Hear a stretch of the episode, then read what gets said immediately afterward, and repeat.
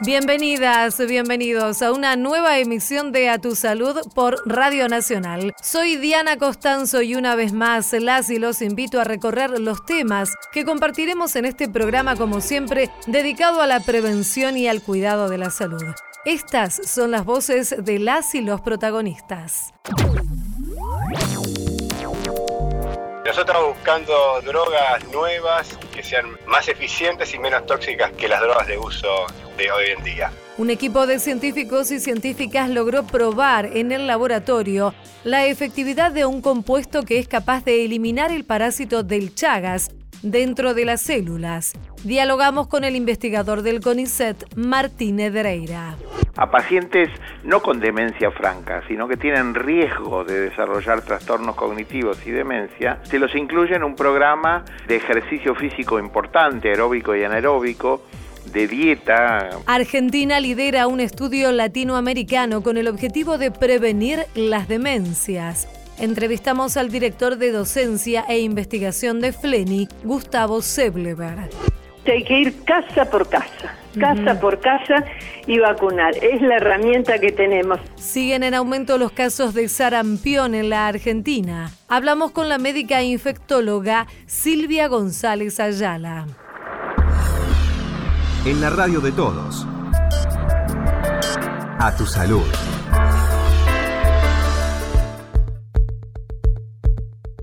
Un millón y medio de personas viven con Chagas en la Argentina, aunque estas son cifras estimativas.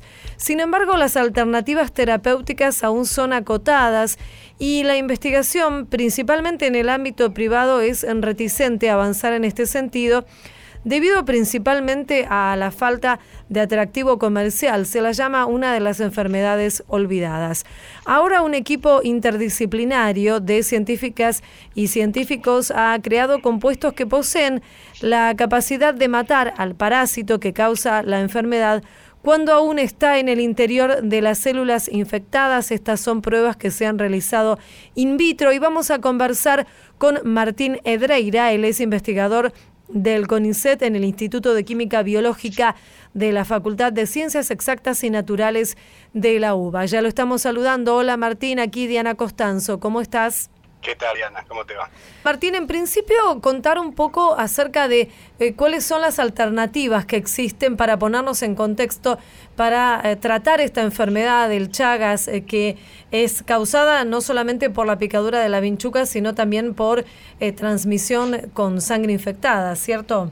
La, transmisión puede ser por la picadura de la vinchuca, en realidad la vinchuca se alimenta y, y hace caca en el mismo lugar donde se alimentó y son las heces que transmiten al parásito. Transfusiones de sangre, transfusiones de órganos y también entre madre infectada al bebé que está gestando. Esas son las, las maneras de, transmisión.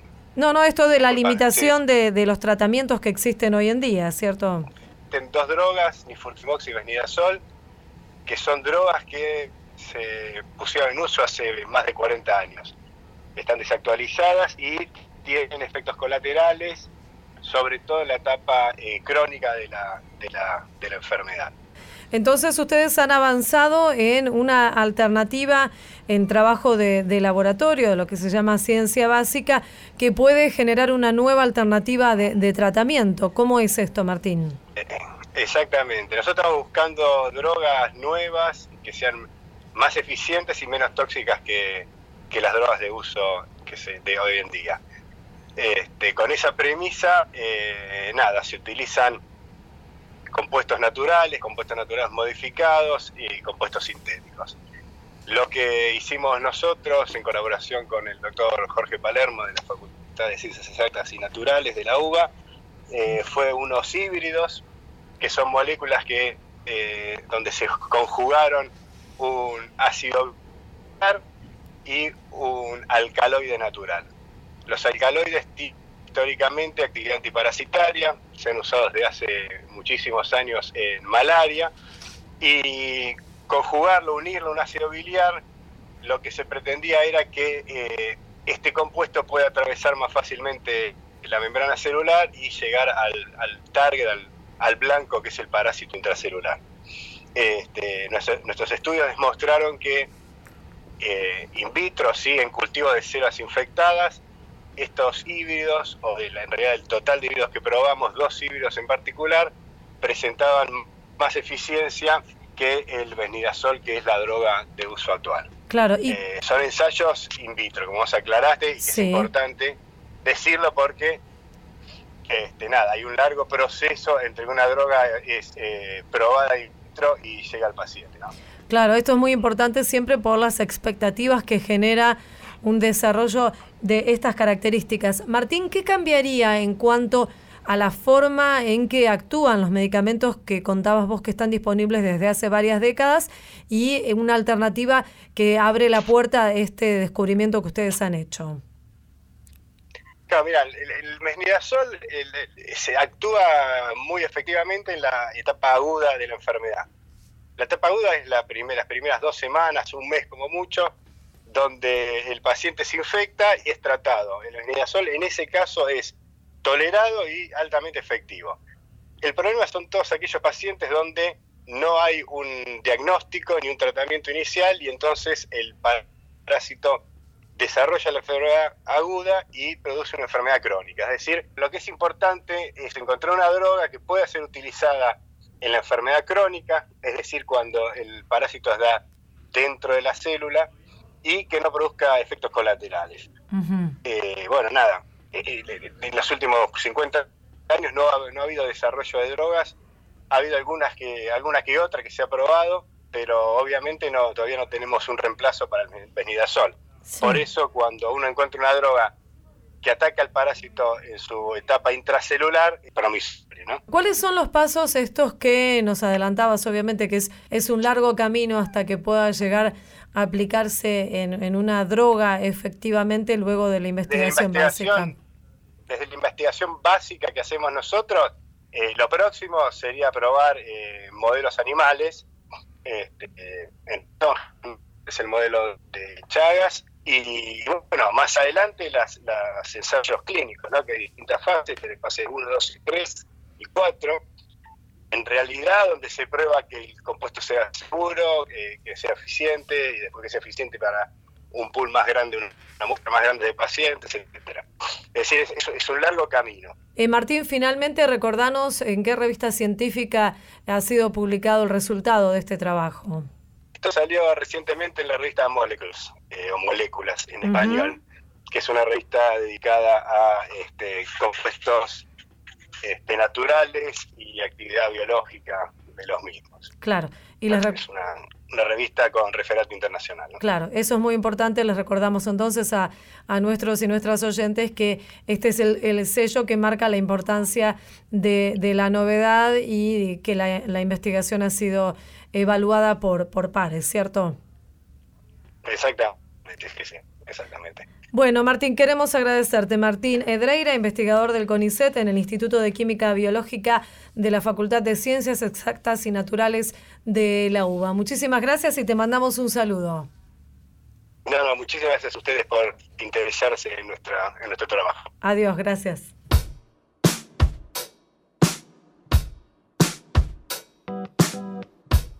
A tu salud, por la radio de todos.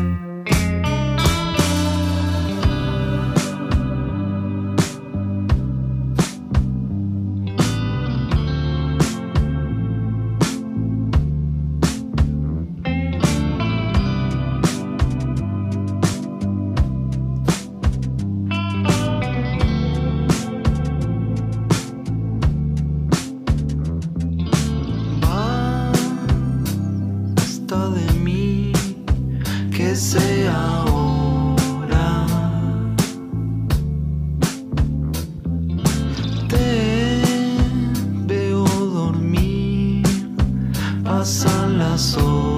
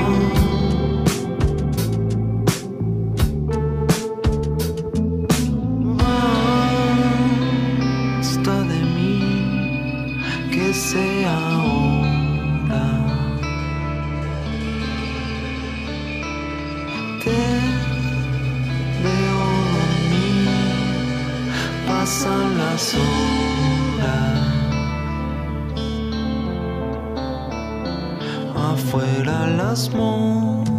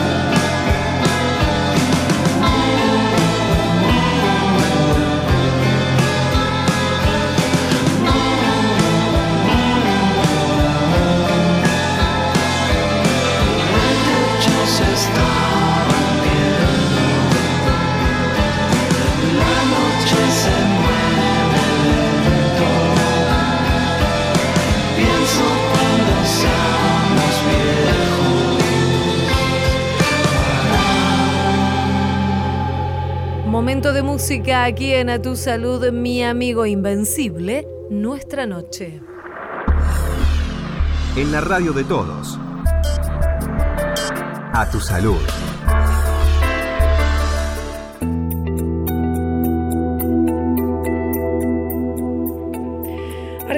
Va a liderar un trabajo, un estudio que tiene como objetivo principal prevenir las demencias. Y en este sentido, Fleni será quien concentre este trabajo, quien lidere este estudio latinoamericano. Vamos a conversar aquí en Radio Nacional con el doctor Gustavo Seblever. Él es el director de docencia e investigación de Fleni ya lo estamos saludando. ¿Qué tal, Gustavo? Aquí Diana Costanzo, ¿cómo le va? ¿Qué tal, Diana? Buen día, ¿cómo está usted? Bien, muy bien. Bueno, Gustavo, en principio, para ponernos en tema, ¿de qué se trata este estudio Finger que ya se ha realizado en otros países y ahora llega aquí a América Latina con Argentina como líder, ¿cierto?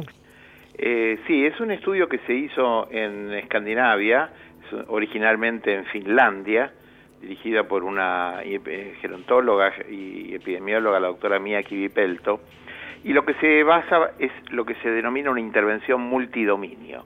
A pacientes no con demencia franca, sino que tienen riesgo de desarrollar trastornos cognitivos y demencia, se los incluye en un programa de ejercicio físico importante, aeróbico y anaeróbico, de dieta controlada, parecida a lo que se llama la dieta mediterránea, de control de los factores de riesgo cardiovasculares, de la presión arterial y la diabetes, el colesterol, etcétera, y entrenamiento cognitivo, o sea, rehabilitación cognitiva con algunos métodos ayudados por computadora. Uh -huh. Estas cosas al mismo tiempo, todas en esta población, disminuyó muchísimo las posibilidades que uno preveía de desarrollar demencia. O sea, esto fue mucho más eficaz, de hecho, que cualquier medicación, por lo menos de las que conocemos hoy.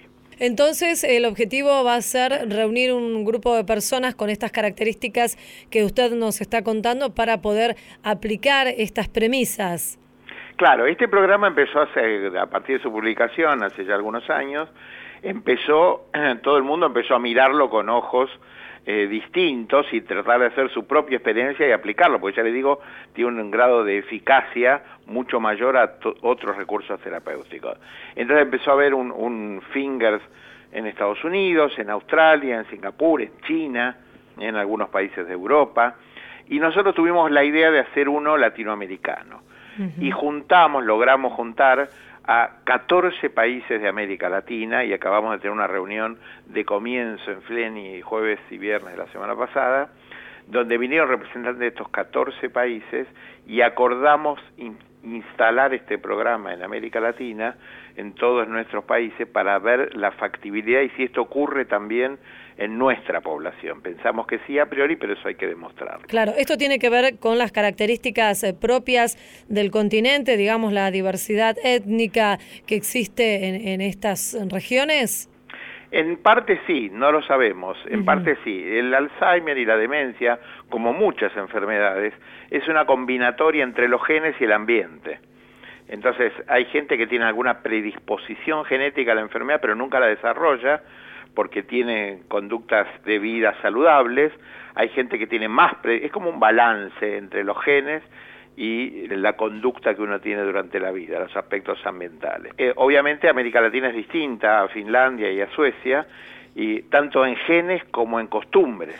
Mm. Entonces lo que nosotros queremos ver es si la aplicación de este programa también sirve en América Latina, en los distintos países, y eventualmente si hay que adaptarlo, o sea, cuáles son los cambios que uno tiene que hacer locales para poder tener resultados parecidos. ¿Y las personas que participen, cómo lo van a hacer? Digamos, ¿cuáles eh, van a ser las consignas? Eh, ¿Cómo se los va a, preparar y cómo se los va a estudiar?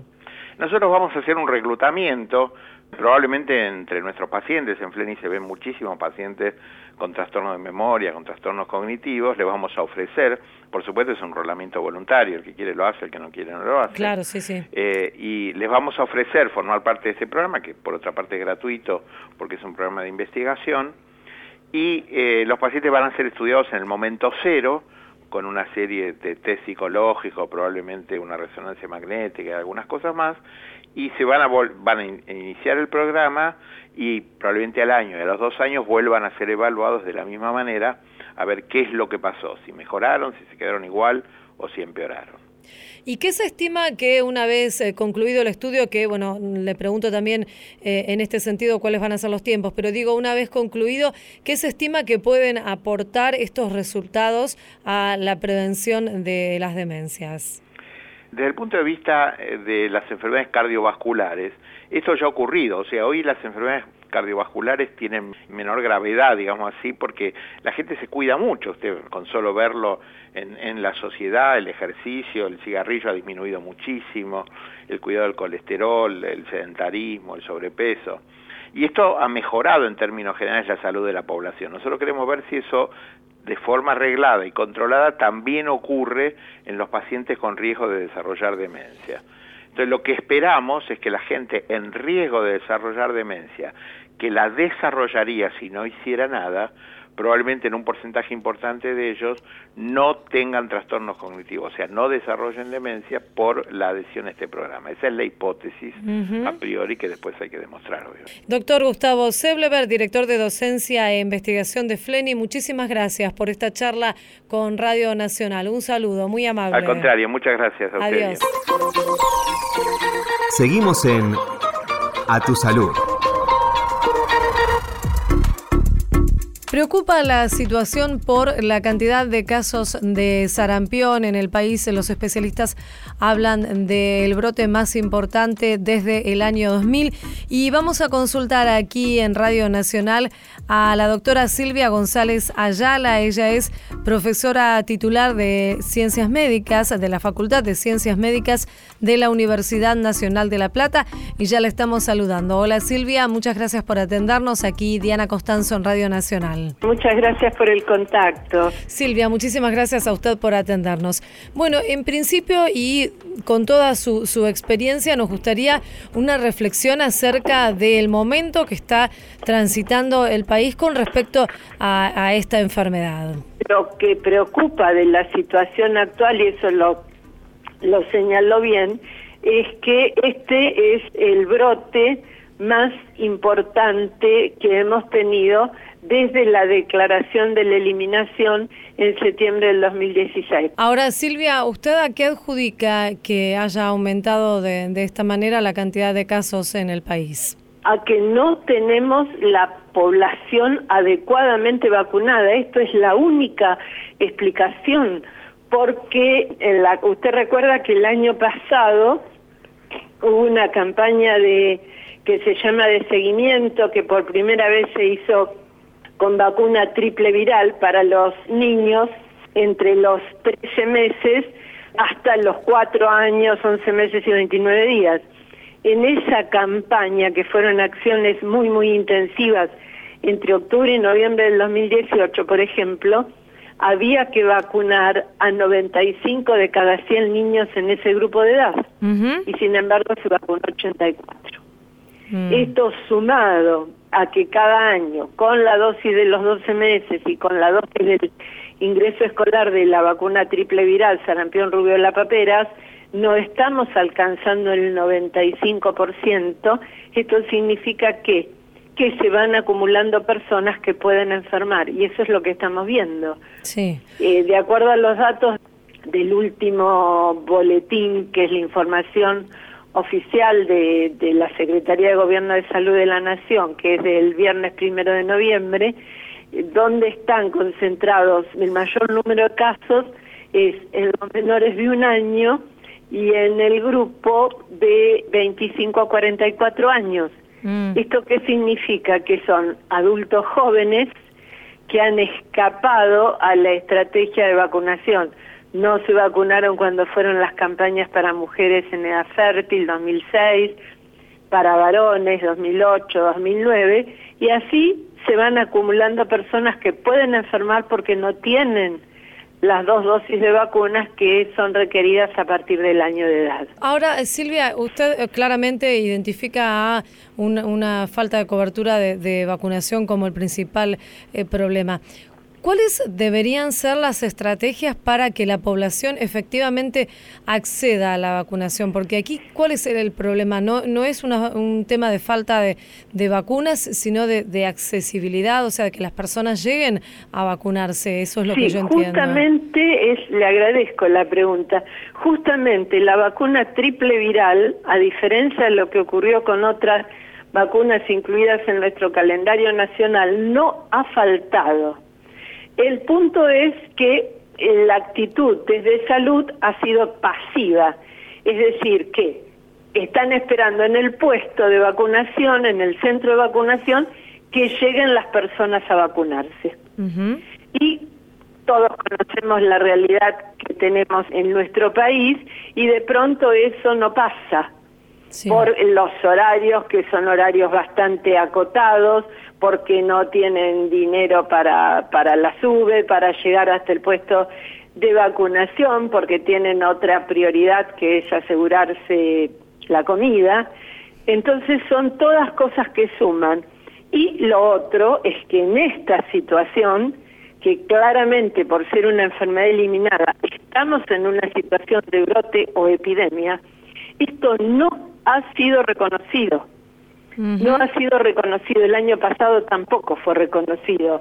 Entonces, a diferencia de lo que pasó con la epidemia del 2010, que fue después del Mundial de Fútbol de Sudáfrica, es la autoridad la que tiene que ponerse a la cabeza de las acciones y asignar recursos, porque ¿qué necesitamos? salir a vacunar a lo que llamamos en territorio casa por casa completar esquemas. En las áreas vulnerables, que es lo que nos pasa en, en el área metropolitana, en el Gran Buenos Aires, en la provincia. Esto me parece... Eso es lo que necesitamos. Es muy importante esto que, que, usted está diciendo como, digamos, como concepto.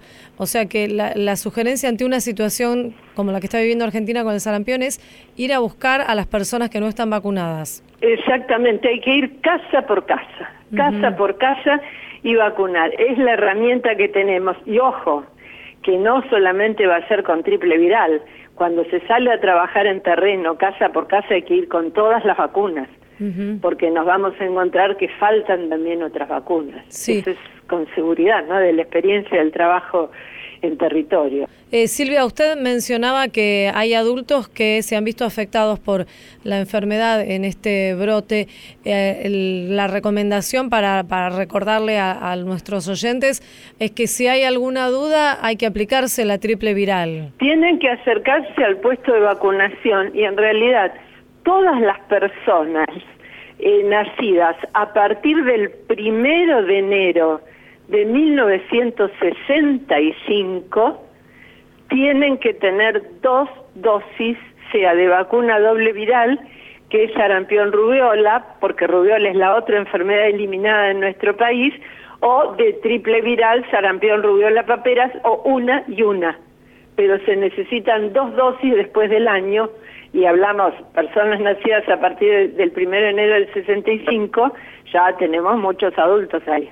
Claro, las mujeres que fueron vacunadas, vacunadas en la campaña contra la rubiola están cubiertas. Y eh... si tienen otra dosis, sí. Claro. Si Por no... eso esa es la, situación individual.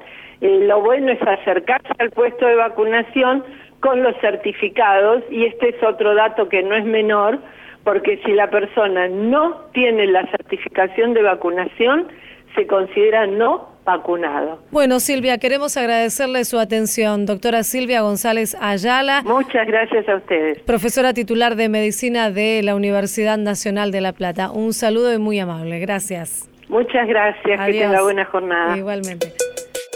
Esto fue A Tu Salud, un programa dedicado a los últimos avances en medicina, prevención y tratamientos. Hasta la próxima emisión.